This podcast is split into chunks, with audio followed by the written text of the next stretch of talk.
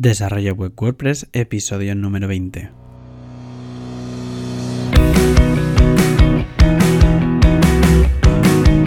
Muy buenos días a todo el mundo y bienvenidos una vez más a Desarrollo Web WordPress, el programa, el podcast en el que hablamos de plugins, temas, frameworks y de la actualidad de este CMS. Compartiré trucos, buenas prácticas y todo lo que necesitas para desarrollar tu negocio online. Hoy vamos a retomar el tema del episodio anterior, usabilidad y navegabilidad. Pero antes de empezar, adrianpajares.com, agencia de desarrollo web y marketing online.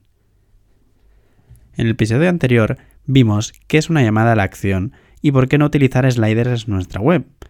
Otro concepto que debemos tener muy en cuenta en el momento del diseño web es que no nos podemos permitir que el usuario se pierda navegando dentro de ella. Con eso, quiero decir que el visitante debe saber en todo momento dónde se encuentra dentro de la web. Debería saber si está en la home, en una sección en concreto, una sección dentro de otra sección, en el blog, en una página de producto, etc. Y que sepa dónde hacer clic, para regresar donde se encontraba antes o para cambiar de sección sin dudar en ningún momento. Esto es relativamente fácil de lograr en pequeñas webs corporativas que tienen solo 4 o 5 páginas, pero es mucho más difícil de mantener en grandes webs con mucha información. Así pues, deberemos optimizarla para que esto no ocurra. Una de las formas más utilizadas es la llamada migas de pan. Eso consiste en un conjunto de enlaces en la parte superior de la web que te indica en qué sección estás. Por ejemplo, si te encuentras dentro de un producto de la tienda online de tu web, las migas de pan serán primero un enlace que te dirá inicio, una flechita, un enlace que te dirá tienda, flechita y un enlace que te dirá producto tal. De este modo, el usuario sabe en qué producto está dentro de la tienda y además dentro de la web, y que haciendo clic en cualquiera de esos enlaces se dirigirá donde se este indica. Otro pequeño truco para que el usuario sepa dónde está es el de indicarlo en el menú de navegación de la web. Si por ejemplo nos encontramos en la página de quiénes somos, sería ideal que el menú de navegación de la web eh, aparezca destacada indicando qué es la sección en la que estamos. Esto suele hacerse cambiando de color, poniéndola en negrita o modificando el color de fondo. La idea es que el usuario vea que a medida que navega por las diferentes secciones, el menú le va indicando en cuál se encuentra. Ya que hablamos del menú de navegación, es importante destacar algunos puntos. Deberíamos evitar menús con demasiadas opciones, pues cuantas más opciones tenga, más estaremos diluyendo la atención del usuario.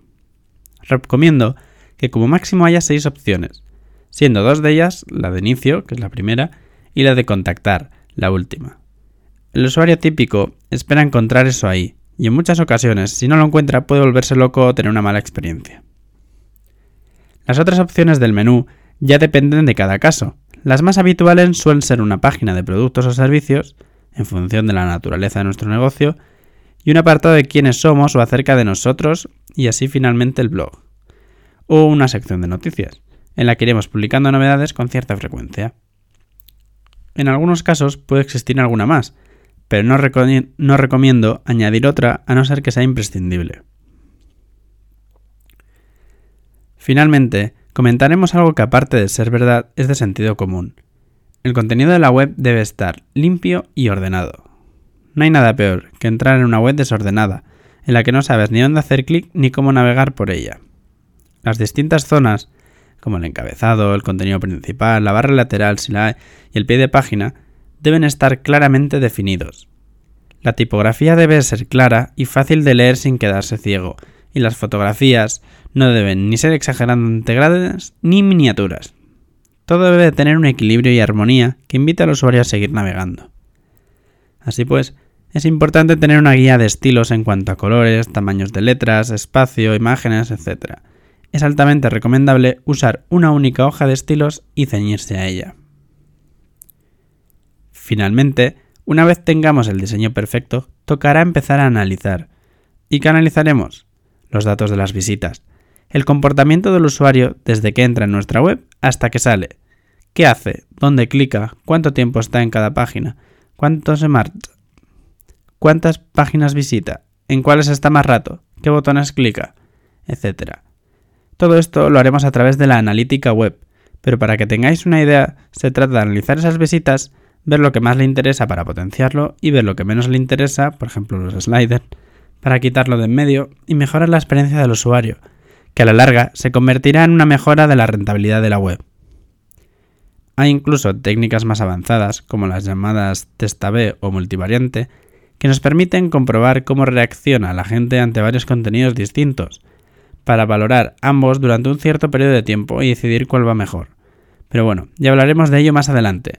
Esto es todo por hoy. No olvidéis suscribiros si os ha gustado el programa y para cualquier duda no dudéis en contactar conmigo en adrianpajares.com o soporte arroba adrianpajares.com. Nos vemos en el próximo programa. Hasta entonces, feliz lunes.